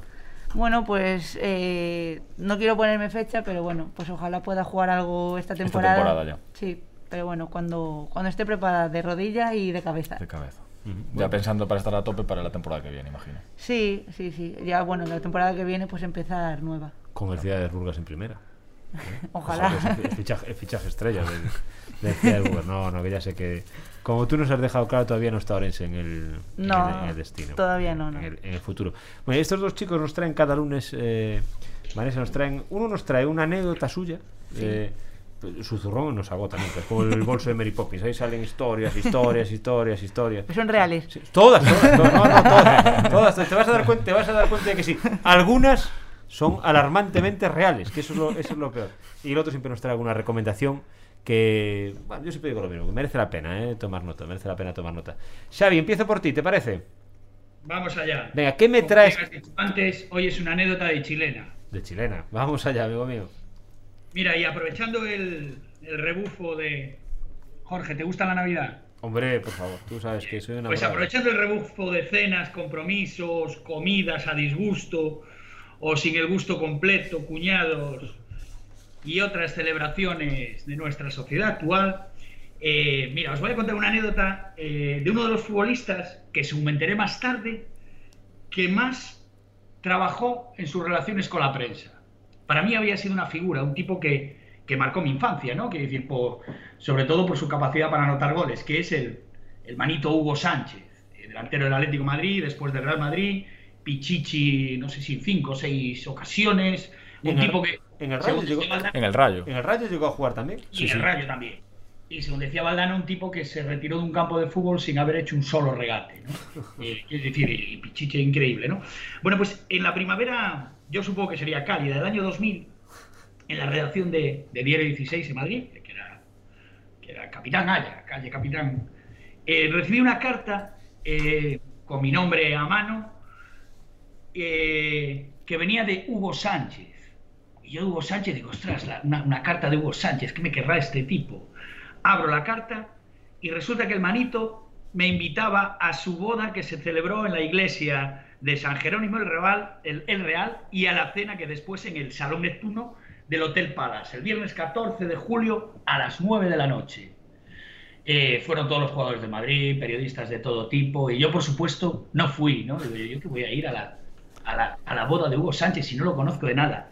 Y me enteré mucho más tarde que Hugo Sánchez le había enviado la invitación a todos los jefes de deportes de la prensa nacional y que le enviaba la invitación a todo el mundo que luego pudiese contribuir en su futuro, en su futuro trabajo como, como entrenador. Eh, la verdad es que Hugo Sánchez se, se esforzó, eh, siento no haber ido la, a la boda, pero creo que, que luego en su trabajo como entrenador o en su proyecto vital como entrenador no, no tuvo el mismo éxito. ¿no? Creo que no tocó las, las puertas indicadas. Me decía, Pero bueno, me decía, decía Vanessa si todas las anécdotas que cuentas son reales. Yo, por supuesto, sé que sí. Pero Sí. es que aún por encima, fin, el, el podcast, claro, es de audio. Pero después para la página web yo creo que podríamos incluso subir la foto. La, la estás mostrando. Está mostrando por Skype la invitación de boda. ¿Cómo? Eh, De Hugo. Isabel y Hugo, por cierto. Isabel se llamaba la, la mujer de, de Hugo Sánchez. Habría que saber si todavía es la actual mujer de, Ojalá. de Hugo. Digo, ahora está como cambiaron los tiempos que ahora te llega eso y piensas que es una ciberestafa. ¿Qué te? Sí, sí. Bueno, y, y- y- que la gente en las bodas regala bitcoins. Bueno, bitcoins no, eh, criptomonedas. más bien, Criptomoneda. que- que ayer estaba intentando ver en un programa. ¿Tú, Vane, lo de las criptomonedas y los bitcoins? Nada de nada. Nada, bueno, no, nada. Estoy yo, no estoy yo solo, entonces. ayer estaba viendo un programa sobre, las bitco- eh, sobre bitcoins y criptomonedas. Cuatro expertos. Decían, lo vamos a explicar para que todo el mundo lo entienda. Acabo el programa, sigo igual que estaba. Es yo os- o soy muy zoquete para ese tema o pa- me parece imposible. Que tengo claro, y de hecho también un reportaje sobre eso, lo publiqué en el diario La Razón ya, sobre las criptomonedas, que no es ninguna estafa. Pero, aun sin ser una estafa, yo no soy capaz de entender dónde está el dinero, cómo surge ese dinero, quién avala ese dinero, qué futuro tiene ese dinero. Javi, tú eres el más listo de este, de este despacho. No, yo no, no es un tema que a mí eh, la especulación financiera y tal no me, no me atrae nada. ¿Pero crees que eso tiene recorrido, eso de las criptomonedas, los bitcoins? La gente está metiendo pasta ahí, pero Sí. meter dinero donde no lo entiendes mucho. ¿Tú ya conoces gente que Eso haya sí. metido Sí, sí. tú ya sí. Sí, sí. Vanessa, ¿tú también en el equipo? No. Nada, Ah, no. todo. Xavi, levanta la mano. Tú es que estás invirtiendo, me dices en eso, joder. No, yo solo os doy un consejo. Yo no confiaría en nada que dependa de la luz eléctrica. Eh, quiere decir, se puede apagar, no tienes batería, no puede estar. Quiere decir, un certificado en papel. Tú tienes la escritura de un piso, la tienes en papel o la tienes en PDF. Yo la prefiero tener en papel, ¿no? Quiere decir, es más, todas las fotos que tenéis en vuestro teléfono móvil las vais a perder, como no las paséis a papel. Hombre. Con el nuevo cambio de sistemas, de memorias, de Está- organizarse. eh, no, tengo muchas fotos de la infancia de mi niña. No, mentira, no tienes ninguna. Borja, eh, ho- hoy está Borja acompañándonos aquí, no está Pablo después de mucho. Y Borja está haciendo con la cabeza y sí, sí, sí. Que vamos a perder las fotos, Borja, gesto ahí arriba abajo. Eh, años. Ah, dice que el Miraño. Bueno, Miraño, bueno, pues Miraño habrá, habrá encontrado una solución a los álbumes entonces. Pero bueno, Sí, el veremos. papel, el papel que El lleva papel. miles y miles de años sustentándolo todo. Exacto. Sí, sí, sí que es cierto. Eh, Xavi, por eh, Javi, estaba ahora mientras eh, revisando si había alguna noticia última hora. Aquí dimos, en un podcast dimos que el Benfica era el, Real- el rival del Real Madrid. Estuvimos a punto de tirar abajo un poco. Eh, eh, está grabado. Nosotros somos el único podcast que sigue todavía subido con el Benfica rival del Real Madrid. Para desgracia del Real Madrid. Sí. Eh, Butragueño lo habrá utilizado como prueba, me imagino, para, para demandar a la, a la UEFA. Y pone, ¿qué pone ahí, Javi? ¿Qué pone ahí? ¿Eh? Está hecho el fichaje de, De Morata. De Morata. Sí, ¿eh? sí. Nosotros somos de Morata, ¿no? Yo sí, yo sí. ¿Verdad? Somos de Navidad y de Morata. ¿Qué Sí, dices, sí. Xavi? Xavi- ya va a ser el despipote. Tremendo. Pobre, pobre Barcelona. La idea es... qué prisa necesitan en fichar, joder. eh. Deja a esos chavales que se curtan un poquito, vas a recuperar efectivos, tranquilidad, paciencia. Fichar a Morata. Morata es un tojino para, para 15 minutos, que eso sí, se entrega el chaval, pero es capaz de tropezar antes de regatear y antes de tirar a puerta. Es Mira, increíble. A, a mí me gusta Morata y a mí me gusta más aún luego fichar a Unai Núñez y a Laporte para acabar jugando con los 11 de, Espa- los 11 de España, que son los 11 del Barça, Sí. para ver luego qué pasa en España. Es que te- te- yo soy muy en Madrid... Yo soy muy de Morata, ¿eh? Yo soy muy de Morata, me gusta mucho Morata. Eh, ya antes de, de esto, lógicamente. Pero recuerdo una crónica de Xavi Blanco, ese que tengo ahí en Skype. Buenísimo. Recuerdo siempre esa frase, Xavi. En la que dijiste apuntó al córner. No, apuntó a la grada y no falló. Y no falló. Magnífico. Y, y con la Eurocopa, joder, me obsesioné muchísimo con Morata, no por nada, sino porque me parece. O sea, bueno, no por nada. Es un fútbol, es el típico futbolista que no me gusta porque se tira antes de tiempo y es un es eh, muy llorón. Es el típico futbolista llorón que, que detesto, ¿no? Quiere decir, que no me gusta ver en un campo ni, ni en mi equipo tan siquiera, porque si está en mi equipo le metería una colleja a la Ese, ese detesto sonó como cuando el Fari dice que detesta al hombre blandengue. Sí, sonó, ¿eh? Eh, bueno, ya, pero yo es que hombre blandengue no lo puedo detestar porque me tengo que ir al súper, o sea, cuando acabemos, hacer la comida, ¿no? La- eh, Va- Vane, Vane no sabe de lo que estamos hablando. Merece mucho la pena. Vane y para los demás. Se busquen en YouTube, ¿verdad? Hombre, Fari, el hombre blandengue, esa es mi recomendación de hoy. Fari, el hombre blandengue. Y La suscribo, la es un antes y un después, ¿verdad? Eso es un antes y un después. Y luego, por cierto, que el Fari era un gran compositor, ¿eh? Sí, Sin tener sí. idea de música. Y con la, y con la mandanga. Es que yo, recomiendo, yo recome- añado la mandanga. La mandanga, la mandanga. La Va- mandanga. va- vale, sigue mirando para todos los lados. Está, está como, está como, como el gato al que le dan las largas en la carretera. Está totalmente perdida. Pues yo me di cuenta de Morata Sí. Eurocopa, que yo creo que el problema que tiene Morata es de pie, que no lo tiene Zidane. O sea, porque Morata debe calzar un 50 o un 48. O sea, un pie eh, Un 50. enorme. Así como, como Sócrates, que aquella sección se llamaba La uña de Sócrates, el tipo Sí, con el sí. pie más. Aquella sección más tuya. mundial. Aquella sección tuya en la región. Sí. Sí, claro, claro. Sí, sí. Pero bueno, a lo, a lo que a ti Morata no. ¿Eh? Tú Morata no. No, a mi Morata No. no, me gusta. Vanessa, ¿y tú, Morata? Morata sí. Sí. Pero sí, pero porque es un tío peleón y bueno. ¿Verdad? A ver, no es un super crack, pero bueno, sí. Bueno, vamos a ver. A mí, a mí me gusta Morata. ¿De dónde venimos? Sí, sí, bueno, bueno. pa- parta- partamos de la base. Claro. Es que Só- Sócrates está vivo. Claro, yo Sócrates está no, vivo. no, no, No, no, no, no. Si no, mejoraría lo que tenemos. Hombre, decir- ojo, eh. Sócrates. No, no, digo tal cual está hoy. Ah, ahora, Hay, hay ahora, una- es que, es que no, no recuerdo ahora cómo era la frase exacta y me da pena intentar reproducirla sin la frase exacta. Pero le preguntaban a Michael Jordan, eh, hace unos meses, ¿eh? Le preguntaban si tuviera un duelo con, con LeBron James, eh, más o menos voy a intentar contar. Decía, ¿cómo sería? Y, él, y Michael Jordan responde que cree que, bueno, que estaría igualado, que estaría 4 o 5 puntos arriba o abajo. Hoy. Claro, dice Jordan, "E- él hoy. Claro. si tuviera la edad entonces ya no habría, no habría, no habría color, ¿no? Pero bueno, quiero decir que al Barça le vale a día de hoy, nos vale todo, eh, Javi. Para la delantera. Dentro de, un, dentro de un orden, sí. Para la delantera nos vale, nos vale absolutamente todo. Bueno, ¿qué me traes hoy? ¿Qué nos traes hoy? Pues Javi? yo traigo una recomendación de algo que de aún, aún no hay un producto audiovisual. O sea, aún no hay una peli o un documental, pero yo creo que la va a acabar habiendo. Ajá. Vale, porque es la historia eh, de, de, de Ulrich y Armstrong. De cómo, vale, pues, dos ciclistas pues míticos eh, en su momento, eh, en los- sobre todo en la primera década de, dos- de los 2000, pues Ulrich, eh, Armstrong le comió la tostada totalmente a Ulrich lo dominó, lo subyugó, él ganó siete, siete tours seguidos y Ulrich llegó a un punto que yo recuerdo subiendo Luzardiden y subiendo, que a lo mejor Armstrong tenía una avería y Ulrich no era capaz ni de atacarlo. O sea, fue una... ni se saludaban, bueno, fue de estas rivalidades, pues... Tienes razón, es una serie de, de Netflix, claramente. Es una, es, una serie, es una serie de rivalidades, o sea, un, perdón, una rivalidad pues fea, o sea, fea, bueno, del deporte, pero que no era de tú a tú. Era que Armstrong, pues bueno, que tenía una personalidad muy marcada en el pelotón, pues la verdad era, bueno, lo- se portaba como un capo, Sí, un sí. capo mafioso, y, Ulrich pues fue una de sus víctimas deportivas, ¿no? Todo esto ahora aceleramos eh, los capítulos de Netflix y, y hace unos mm, tres o cuatro años empezamos a saber pues, que trascendió los problemas que tenía con el alcohol y con las drogas Ulrich. Un poco en la línea de que lo, lo que le pasó al pobre Pantani, a- al, al Chava. Sí. Pues gente de, pues, que con el dopaje, el dopaje abrió la puerta después a adicciones, con personalidades un poco complejas y tal. Y Ulrich estuvo a punto de morirse en 2018 con un rollo, pues aparte, bueno, un capítulo feo, con un capítulo también de aquel, lo acusaron de malos tratos, ingresó a una clínica de Suiza, casi muere, y ahí empezó la relación, la nueva relación que tiene con Armstrong, porque Armstrong se enteró del, se enteró de, bueno, de la situación de su ex rival, empezó a llamar todos los meses al, a casi el único amigo de la infancia que le quedaba a Ulrich para saber cómo, cómo iba, y se reencontraron en 2021, se reencontraron en Mallorca, y, y estaba bien otra vez Ulrich. Pero después, ahora en diciembre, pues ha tenido otra recaída que casi muere otra vez Sí. eh, en Cuba. Lo ingresaron en una clínica de rehabilitación en el Caribe.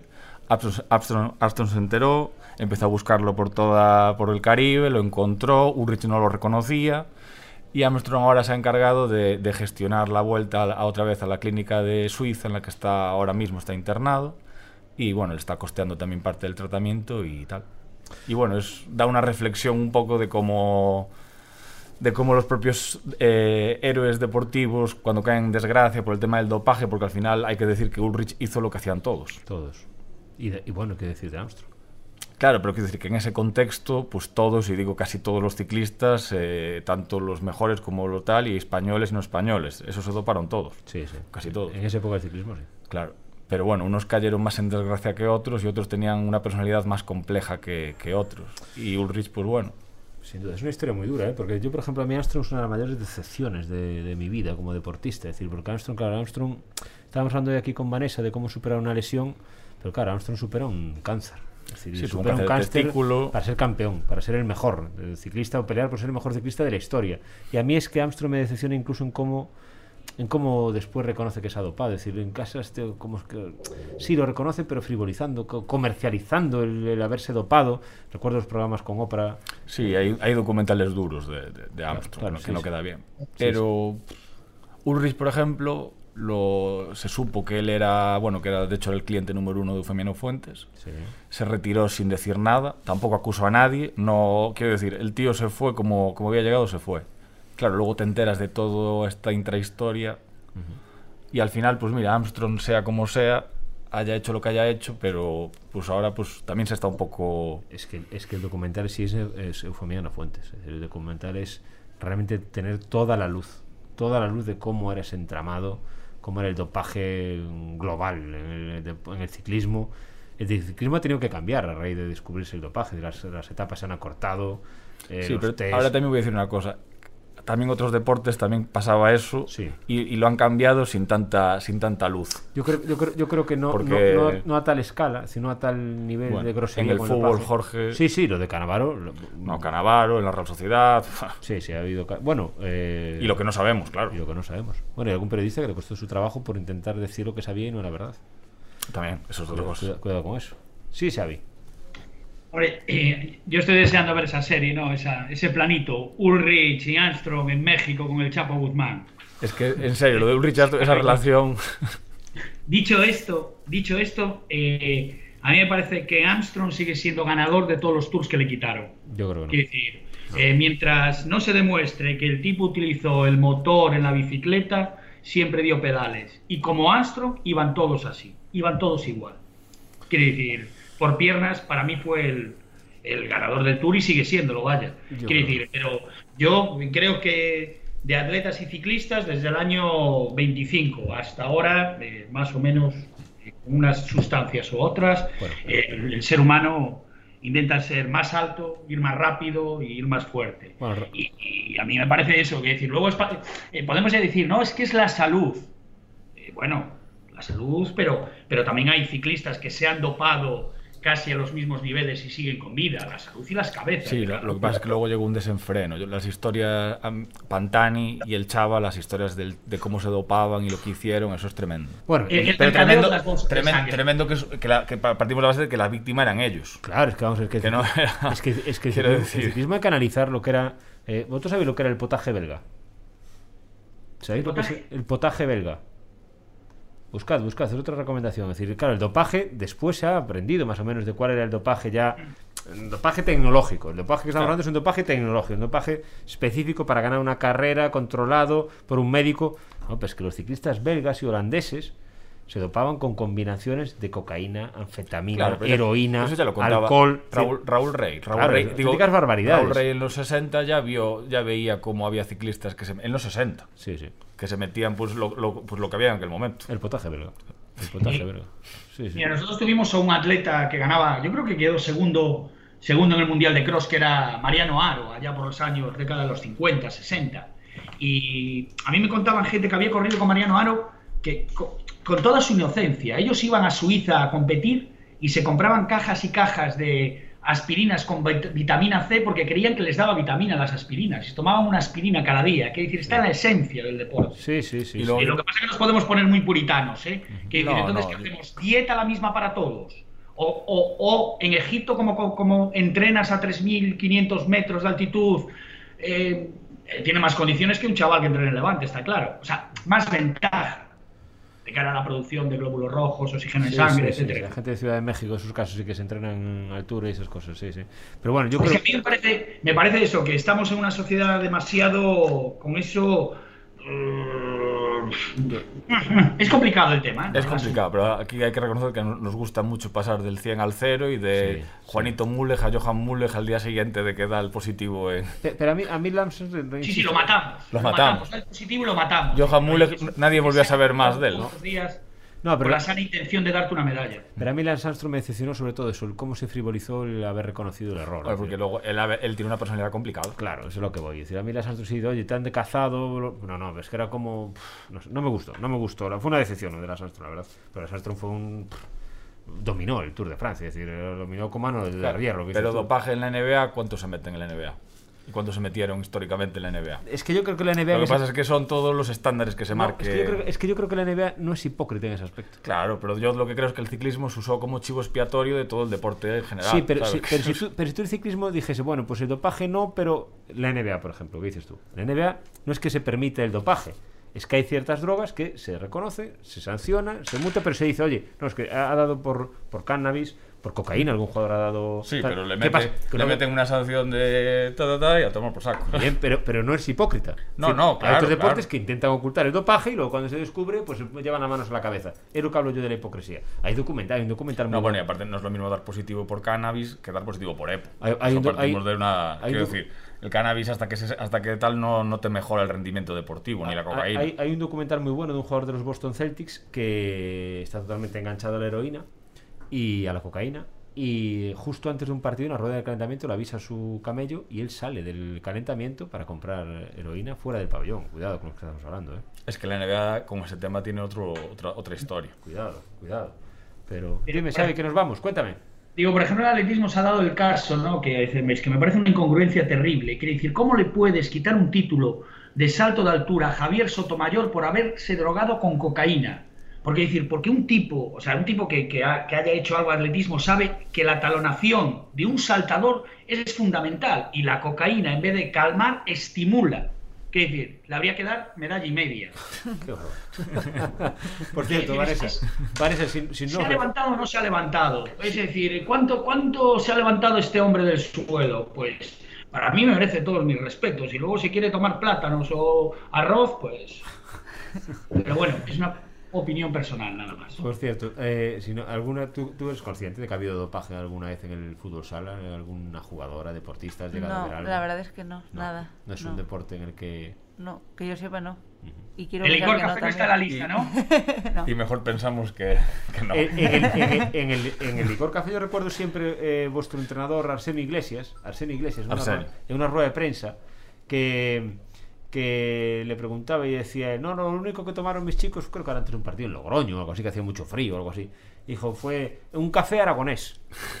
Y, y le dijo el periodista le dijo, ¿pero qué es el café aragonés? Y dijo, un café con jotas, niño, un café con jotas. Le decía, Mira, yo que digo, una de- uno de mis géneros eh, audiovisuales favoritos son las ruedas de prensa de Arsenio. Ajá. Tú coges en YouTube y pones rueda de prensa, de- hay pocas, pero las que hay son... O sea, de cuando perdimos la liga contra el, contra el Valencia, el penalti de Jukic, él luego sale en rueda de prensa y son tres minutos o cuatro en YouTube. Eso es espectacular. Arsenio, sí, es Arsenio, espectacular. es espectacular. Espectacular, sí, sí que es verdad, sí que es verdad. Eh, eh, aquellos años la pena es que no hay el, arsenal videográfico audiovisual que hay hoy, porque aquella se grababa mucho y no se graba todo, como Claro. ahora. Por ahí absolutamente, absolutamente todo. Bueno, chicos, que nos vamos, ¿os parece? Hemos estado 12 minutos por encima de la hora, más o menos. Borja nos dice, oye, oye, que esto que se va de que se va de rumbo. Vas a tener que mandarla a Borja porque la gente eh, como Vanessa, te hay que tocar para creer. Tendrá que ver la invitación de boda de Hugo Sánchez. Habrá que, ¿no? Tapar los datos que sean privados, si es que hay alguno, pero que los... Maricón. ¿Verdad? Pues que los lectores de la región, cuando estén escuchando este podcast, sepan que pinchan ahí y pueden ver la foto de la invitación de boda. Ahora mismo, y tranquilos, que está el número de cuenta, pero Manito agradece la contribución de los, de los Oye, yo, de, yo recuerdo de la que, que decían que Hugo Sánchez había ofrecido eh, a todos los periodistas del Chiringuito, recuerdo, para entrenar al Real Madrid o unas cosas. Cada vez que hay un entrenador le llamaba. Siempre para- había, hu- hubo unos años de Hugo Sánchez de locos, que estaba sí. todo el día eh, ofreciéndose a... ofreciéndose al Real, al Real Madrid, al Real Madrid, ¿no? Vanessa, ¿te lo has pasado bien? Bien, muy bien, Ha muy estado bien, muy ¿sí? interesante, sí. Para nosotros es un placer siempre escucharte. La próxima vez que hablemos contigo ya va a ser otra vez en las pistas, seguro. porque- Esperemos, esperemos porque que sí. ¿Te bajas para Madrid cuándo? Pues me voy el, el 8 de enero, El 7-8 de enero. ¿Y después ya cuánto tardas mucho en subir o sueles subir regularmente a ver a, a Subiré si, cuando juguemos aquí. Aprovecho, vengo con el equipo, veo el partido y estoy un- unos días aquí y vuelvo a bajar. La familia ya se ha acostumbrado a estar sin ti, te echan mucho de menos, te llaman mucho, te achuchan mucho, te dicen, oye, vente rápido. Al principio, sobre todo, sí que estaba. Bueno, a ver, estuve aquí también y mucho más encima. Ahora, pues bueno, como ya estoy allí más independiente, pues bueno. Te van echando menos, un poquito Sí, menos. de- sí, sí. Y aparte tu padre sí te puedes centrar más en ver a tu hermano en el Arnoya eh, y no tiene que repartir los fines de semana entre el fútbol sala y el... Hombre, ahora y el- está ya y va a los de fuera si hace falta. Sí, ¿no? bueno, hay que decir que su padre Paco Sotelo es un habitual también con nosotros en el programa de los, de los lunes. Eh, y lógicamente una persona que, como yo decía, me decía que siempre Pepe Garrote, yo no tengo ese placer de tener ese recuerdo, de ver a Vanessa jugando de muy pequeñita con el balón en el campo del, del Bella al fútbol. Eh, esa frase de que éramos dos en el Ourense Club de Fútbol, eh, dos, dijo en el equipo, eso ha cambiado, eh, eso se acabó. Ya no es que sean dos, es que ahora los equipos son femeninos y hay para hacer plantillas y convocatorias. Sí, sí, totalmente. Y lo que viene, Vanessa, y lo que viene. Ojalá, ojalá que sigamos creciendo. y lo que viene, seguro, seguro que sí. Javi, teníamos ganas de hablar con Vanessa, ¿verdad? Y no, no ha decepcionado. Es, es un placer. Y su palmarés va a seguir creciendo este año. Dice que ella va a dudar si Sea jugando o no, pero ¿Eh? esperemos que sí. Xavi, vamos a seguir este, este año muy de cerca nuestro deporte femenino. Eh, nosotros que a veces somos demasiado buenos, tampoco se queremos decir las que hemos invitado y nos ponen ahí unas excusas, ¿verdad? Eh, Javi, no, es que no puedo, es que tengo que, que ir a, entrenar. Bueno, nosotros vamos a seguir invitando al- a las deportistas a venir aquí al, al podcast y hablar del deporte femenino porque eso, por suerte, sí que ya es un, un ciclón incontrolable.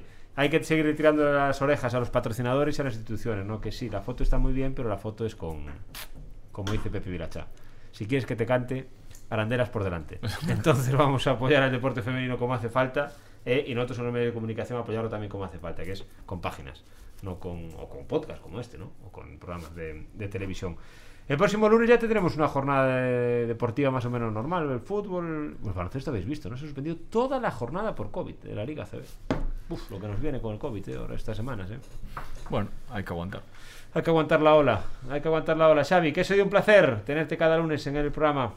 Un verdadero placer y compartir espacio con, con una figura como Vane. Exactamente, Javi, muchas gracias como siempre, vale. Y por tu recomendación también, vale, un placer como siempre. Vale. gracias. Muchísima suerte esta temporada en la, recupera- en la recuperación. Si acabamos la temporada jugando muy bien, si no, igual de bien, pero a seguir en la élite y nosotros que podamos seguir presumiendo de ti en el fútbol sala mundial, ¿vale? Muchas gracias. Muchas gracias. Y a todos ustedes les decíamos que íbamos a empezar con la misma ilusión que siempre. Eh, no va a cambiar, no vamos a cambiar el paso. Cada lunes vamos a estar aquí en el podcast grabándolo más o menos eso de las 11 de la mañana. Ustedes lo van a poder escuchar cuando quieran, ya lo saben, le dan al play eh, desde la página web de la región y lo pueden escuchar en cualquier momento del día. Que tengan un muy buen 2022. Yo ahí soy siempre de los que ven el vaso siempre medio lleno y no medio vacío. Dicen, bueno, no ha sido fácil. Echemos un poco la vista atrás. 2020 fue bastante peor que 2021 y estoy convencido que 2021 habrá sido bastante peor de lo que va a ser 2022. Tenemos que seguir cuidándonos, pero yo creo que vemos todos la luz al, al final del túnel y también para el deporte. Vamos a tener un buen año, estoy seguro de que sí, nosotros vamos a estar aquí para contarles lo que el deporte tenga que ver. Espero que hayan disfrutado con este grado 988, el primero de 2022. Hasta el próximo lunes, adiós.